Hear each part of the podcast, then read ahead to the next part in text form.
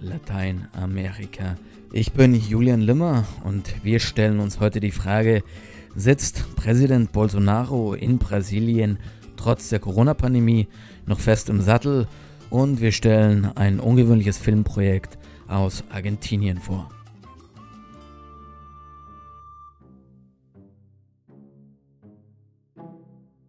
Brasilien wurde von der Corona-Pandemie getroffen wie kaum ein anderes Land auf der Welt. Mehr als 90.000 Brasilianer sind mittlerweile an dem Folgen des Virus gestorben. Mehr Tote verzeichnet nur die USA.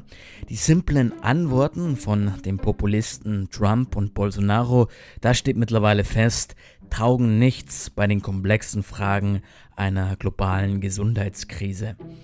Denn überall dort, wo das Virus kleingeredet und der Wissenschaft das Prädikat Fake angehängt wird und wo das Tragen von Masken zu einer Glaubensfrage zwischen links und rechts, zwischen konservativ und progressiv wird, steigen auch die Infektionszahlen rasant an.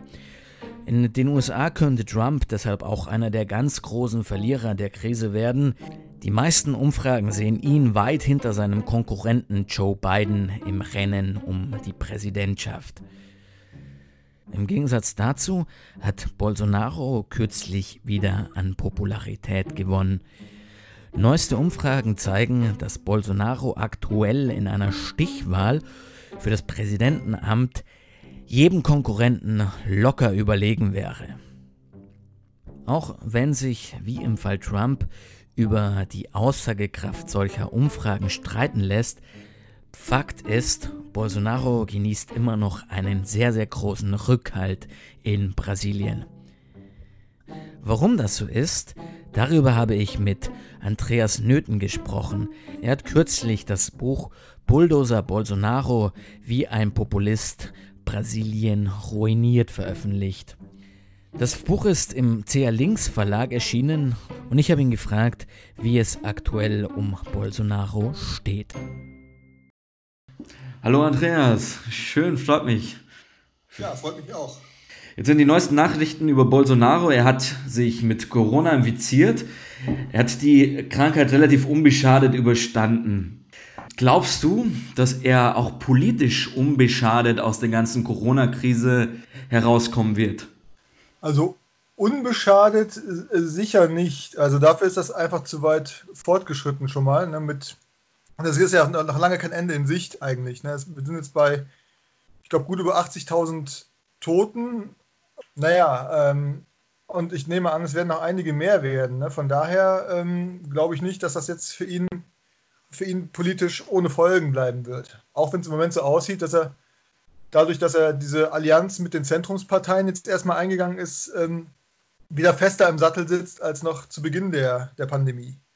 Wer sind denn die Menschen, die aktuell Bolsonaro noch stützen? Es scheint einen, einen relativ harten Kern zu geben. Also, wenn man so Umfragen betrachtet, 25 äh, bis 30 Prozent der Wähler, was ja relativ viel ist eigentlich für, für einen aktiven Präsidenten sowieso und äh, auch in dem Fall jetzt für, für Bolsonaro, ja, das geht ähm, quer durch die, durch die Gesellschaft. Also das sind auf der einen Seite natürlich äh, wird er stark gestützt von den von der äh, von den Bankadas 3B, die Agrarlobby, die Waffenlobby und die ähm, Evangelikalen, die natürlich sehr sehr stark ihn stützen, ähm, die natürlich auch ihren Einfluss in den ähm, in den ärmeren Gebieten der, der Städte haben, ne, in den Favelas, wo viele Leute den evangelikalen Kirchen angehören. Ja, und dann sind es halt ähm, Leute wie zum Beispiel so Unternehmer, ne, die jetzt gerne wieder irgendwie die Wirtschaft ans Laufen kriegen würden. Ja, und, das, und natürlich ähm, Teile des Militärs, ne, die auch ihn ähm, im Amt halten. Jetzt ist die Corona-Krise in Brasilien extrem stark.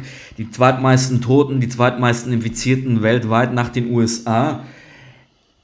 Ähm, und Bolsonaro liefert ja auch keine Lösungen, sondern er, er, verweist immer wieder auf Chloroquin. Wissenschaftler sagen, es ist ein Mittel, das eigentlich keine Wirkung zeigt. Mhm. Was bietet dann Bolsonaro den Menschen, dass sie immer noch hinter ihm stehen? Ja, letztlich, er, er polarisiert. Ne? Er, er versucht immer diese Front zwischen, zwischen links und rechts äh, aufrechtzuerhalten, egal was ähm, welches Thema gerade ansteht. Es wird immer versucht, irgendwie die, die, diese Front aufzutun. Das ist halt so ein bisschen das Problem. Also er hält die Spannung hoch innerhalb der Bevölkerung.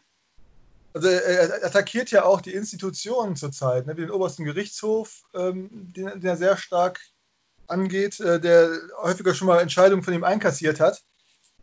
Und ähm, versucht das ja so ein bisschen darzustellen, als wäre das quasi die Diktatur, gegen die man eigentlich sein müsste. Was natürlich völliger Blödsinn ist. Ne? Aber, aber ähm, so hält er eben die Leute bei Laune und eben die Spannung hoch in seiner Gefolgschaft. Und dann werden eben über diese alltägliche Politikgeschichten wird er ähm, leicht hinweggesehen, weil auch immer, er versucht immer wieder neue ähm, Kampfpunkte aufzumachen, um von der eigentlichen Politik, wo ja nicht viel passiert, abzulenken. Könntest du nochmal so ein konkretes Beispiel von diesen Nebenschauplätzen nennen? Zu Beginn von Corona fing das ja an, äh, im Grunde, dass zum Beispiel sein, sein Sohn Eduardo, der, der griff dann sehr stark äh, China an plötzlich. Ne? Also, dass eben äh, im Grunde hat dann China mit, mit der Sowjetunion verglichen, dass er im Grunde da auch da verschwiegen wurde, dass dieser Virus von dort kommt und so weiter. Und ähm, das sind halt so Sachen, dann, dann, dann, diskutiert die ganze Öffentlichkeit drei Tage über dieses Thema, was hat Eduardo Bolsonaro jetzt bloß mit den Chinesen da wieder? Und ähm, in der Zeit sterben natürlich Menschen. Ne? Und ein großer Teil seines Buchs widmet sich ja nicht nur mit der, widmet sich nicht nur der Präsidentschaft von Bolsonaro, sondern auch mit dem Weg dahin. Zum Beispiel ein Kapitel heißt 28 Jahre Hinterbänkler.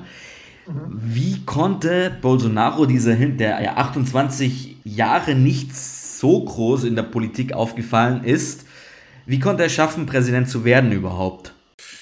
Tja, das ist halt, er war im Grunde, eigentlich hat er immer eine kleine Nummer gespielt. Er war immer der, der Verrückte, der zwar immer mal wieder auftauchte mit, mit merkwürdigen Anträgen, aber eigentlich nie besonders ernst genommen wurde. Und er hat im Grunde, ähm, ja, kann man sagen, die, die Gunst der Stunde erkannt, ähm, die sich aus der, aus der Situation vorher ergeben hatte. Im Grunde die, die große Korruptionsgeschichte mit Lavajato, die Wirtschaftskrise, die, äh, die Gewalt in den Städten, die nach wie vor hoch ist das hat sicherlich eine Rolle gespielt. Aber es war im Wesentlichen auch eine, eine Entscheidung der Wähler eigentlich gegen die PT und gegen, gegen die Korruption und gegen das, ja, wie er halt auch es dargestellt hat, so ein bisschen das, das politische Establishment, was bis dahin regiert hat. Nochmal zur Erinnerung. Lava Chato, das war der Name einer brasilianischen Tankstelle an die eine kleine Waschanlage eingebaut war. Von hier aus wurden dubiose Geldgeschäfte abgewickelt und sie war auch der Ausgangspunkt eines riesigen Korruptionsskandals, in dem viele Spitzenpolitiker und Topmanager aus ganz Lateinamerika verwickelt waren. Vereinfacht zusammengefasst, Politiker vergaben Aufträge an Baukonzerne zu überhöhten Preisen, die Mehreinnahmen teilten sie dann untereinander auf. So wurden jahrelang ranghohe Politiker systematisch geschmiert. Als das Korruptionsnetzwerk aufflog, wurde besonders eine Partei mit dem Skandal in Verbindung gebracht die brasilianische Arbeiterpartei PT, die lange Zeit die politische Landschaft in Brasilien dominiert hatte. Immer mehr Politiker der PT kamen wegen des Skandals unter die Räder. Auch der ehemalige Präsident Lula de Silva, der sich gerade für eine neue Präsidentschaftswahl warm lief. Genau zu diesem Zeitpunkt wurde er verhaftet und kam ins Gefängnis. In diesem von Korruption vergifteten politischen Klima kam Bolsonaro dann an die Macht. Er hat sich, wie Andreas schon sagte, als der Kämpfer gegen die Korruption und Anti-Establishment-Kandidat positioniert. Aber was ist aus seinen Versprechen denn eigentlich geworden? Sein Sohn Flavio, der ähm, ist, glaube ich, Senator, der war lange äh, Stadtrat in Rio und äh, der ist zum Beispiel sehr eng verstrickt mit den Milizen. Die ähm, Milizen, das ist so eine, so eine Mischung aus Polizisten, ehemaligen Polizisten, aber auch Lokalpolitikern, die so ein bisschen so eine, so eine parallele Staatsmacht ähm, etabliert haben in manchen Teilen der Stadt. Also man, man spricht da so von 30 Prozent der, der Fläche Rio de Janeiro, die eben ähm, eigentlich von Milizen dominiert und ähm, regiert wird. Und da tauchen ja immer wieder ähm, Enthüllungen auf, ne, dass er ähm, da mit diesem Fabricio Queiroz, der, der, Geld erhalten hat, um irgendwelche Gebäude zu kaufen, oder auch ähm, im Wahlkampf, dass ähm, äh, Flavio Bolsonaro für sein Wahlkampfbüro ähm, Strohmänner aufgestellt hatte, um, um äh, Wahlkampfmittel zu bekommen. Ne, und diese, solche Geschichten. Also da, das, das zieht sich sehr eng schon an die Familie ran. Und naja, jetzt diese Allianz mit, mit den Zentrumsparteien, die ja als korrupt gelten, ähm, weiß nicht, das macht mir jetzt wenig Hoffnung, dass da irgendwie wirklich was gemacht wird. Du hast einige Sachen angesprochen. Die Familie Bolsonaro steht im Fokus, aber auch die Corona-Krise haben wir besprochen. Wie würdest du denn ein, die Möglichkeit einschätzen, dass Bolsonaro dennoch wiedergewählt wird? Tja, also ich meine, also die, die Umfragewerte sind ja, ähm, wie ich schon sagte, relativ stabil. Ne? Und das ist eigentlich für, für einen regierenden Präsidenten ist das ähm, durchaus gut, was er da an Umfragewerten produziert. Ähm, ja, es wird sich sehr zeigen, ähm, was in den nächsten, er ist jetzt 18 Monate erst im Amt, was in den nächsten zweieinhalb Jahren bis zur Wahl geschehen wird. Also ähnlich wie bei Trump. Ich meine, äh, mit der, mit der Corona-Krise sicherlich ist bei Trump steht die Wahl direkt vor der Tür. Bei, bei Bolsonaro kann bis dahin noch viel passieren mit Corona. Aber es wird wohl auch wahrscheinlich ähm, entscheidend sein, wie sich die äh, Oppositionsparteien positionieren. Ne? Da ist im Moment da kein, kein großer Kandidat in Sicht. Man hat ja auch dann bei der letzten Wahl, waren sich auch, es gibt ja verschiedene linke Gruppierungen und, und selbst die waren sich nachher nicht, waren nicht in der Lage, sich auf äh, Fernando Haddad als ähm, Kandidat zu einigen oder als Wahlempfehlung zu einigen. Ne? Und das ist alles im Moment da sehr zersplittert und die PT ist auch weit davon entfernt, sich irgendwie als geläutert zu zeigen und zu sagen, okay, wir, wir haben Mist gemacht, wir müssen jetzt hier einen Neuanfang wagen.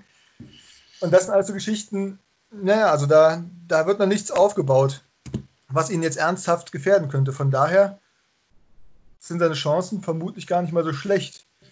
Andreas, vielen Dank für deine Zeit und deine Einschätzungen.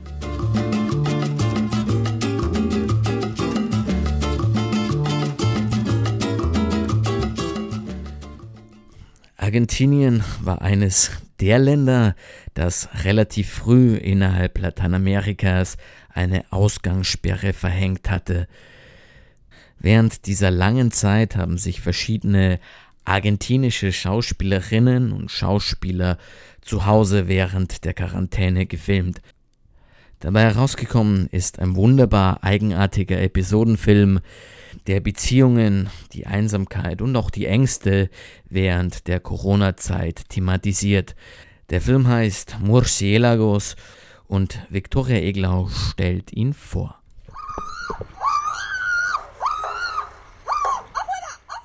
Fledermäuse, die in Häuser und Wohnungen eindringen und von den aufgeschreckten Bewohnern gejagt werden.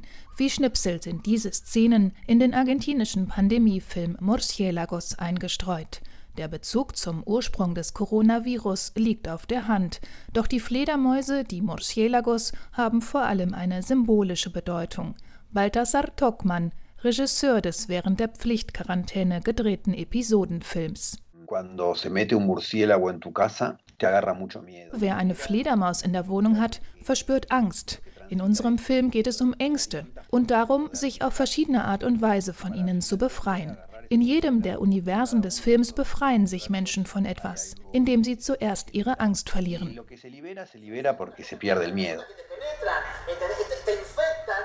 Natürlich ist da die Angst vor dem Virus, die die Protagonisten der acht Episoden umtreibt. Einige putzen obsessiv und versprühen Schwaden von Desinfektionsspray. Andere entwickeln wilde Verschwörungstheorien oder prüfen panisch, ob ihr Geruchssinn noch funktioniert. Aber da sind auch die anderen Ängste, jene, die die Menschen schon vorher hatten und mit denen sie nun eingesperrt sind. In einem der Filmkapitel hat ein Krankenhausarzt weniger Angst vor Corona als vor der Stigmatisierung als Homosexueller. Seinen Befreiungsmoment erlebt er, als er seiner Tochter am Telefon von seinem Partner erzählt.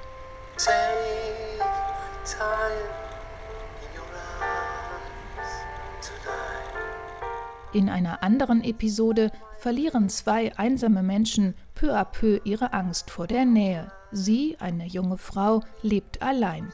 Ihr wichtigster Kontakt während der Pflichtquarantäne ist ein Klempner, der ihr per Videocall Tipps gibt, wie sie ihr kaputtes Abflussrohr reparieren kann. Schließlich wird es romantisch. Einen der schönsten Sätze des Films sagt die Protagonistin, als sie mit dem Computer durch ihre Wohnung tanzt. Mein Herz klopft, obwohl du zwei Bildschirme entfernt bist. Hace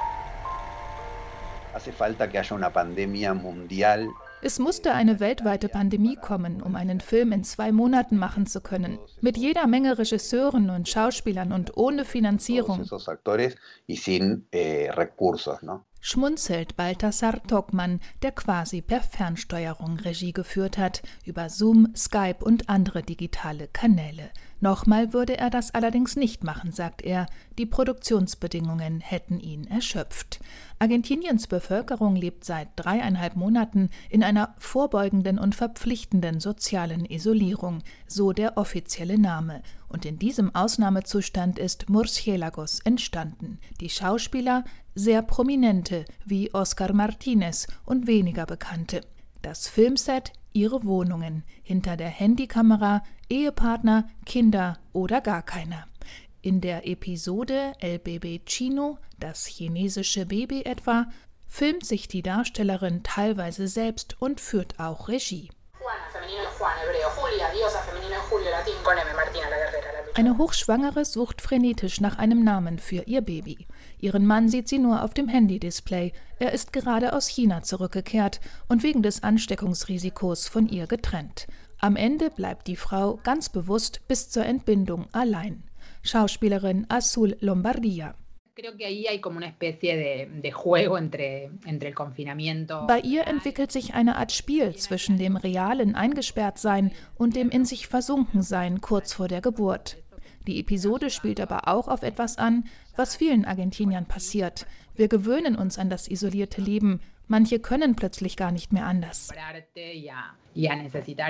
Für das 50-köpfige Team von Murciélagos war der Film die Gelegenheit, trotz Ausgangssperre weiter kreativ zu arbeiten. Von Anfang an stand fest, das Projekt sollte ein solidarisches sein. Der Film ist über die argentinische Homepage von Amnesty International zu sehen und jeder Zuschauer wird um eine Spende gebeten. Regisseur Baltasar Tokmann. Wir wollten durch den Film einerseits selbst die Pandemie bewältigen, aber wir verspürten auch die Notwendigkeit zu helfen. Alle Einnahmen gehen an die Hilfsorganisation Banco de Alimentos. Sie unterstützt mehr als 1000 argentinische Armenküchen. Das war's auch schon wieder mit Hörpunkt Lateinamerika. Wenn Sie keine Nachrichten aus Lateinamerika verpassen wollen, dann folgen Sie uns auf Facebook und Twitter. Einfach Blickpunkt Lateinamerika suchen, Sie werden es finden. Mein Name ist Julian Limmer und ich sage ciao, bis zum nächsten Mal.